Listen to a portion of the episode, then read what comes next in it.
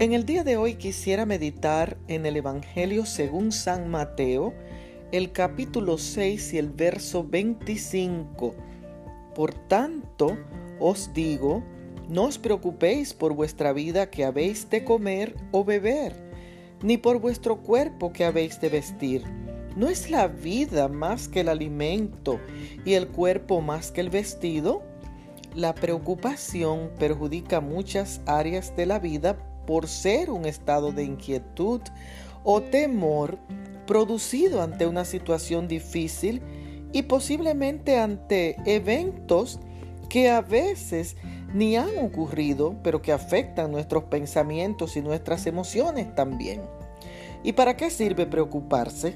Solamente para mantenerte alejado de vivir en paz como Dios quiere que vivas.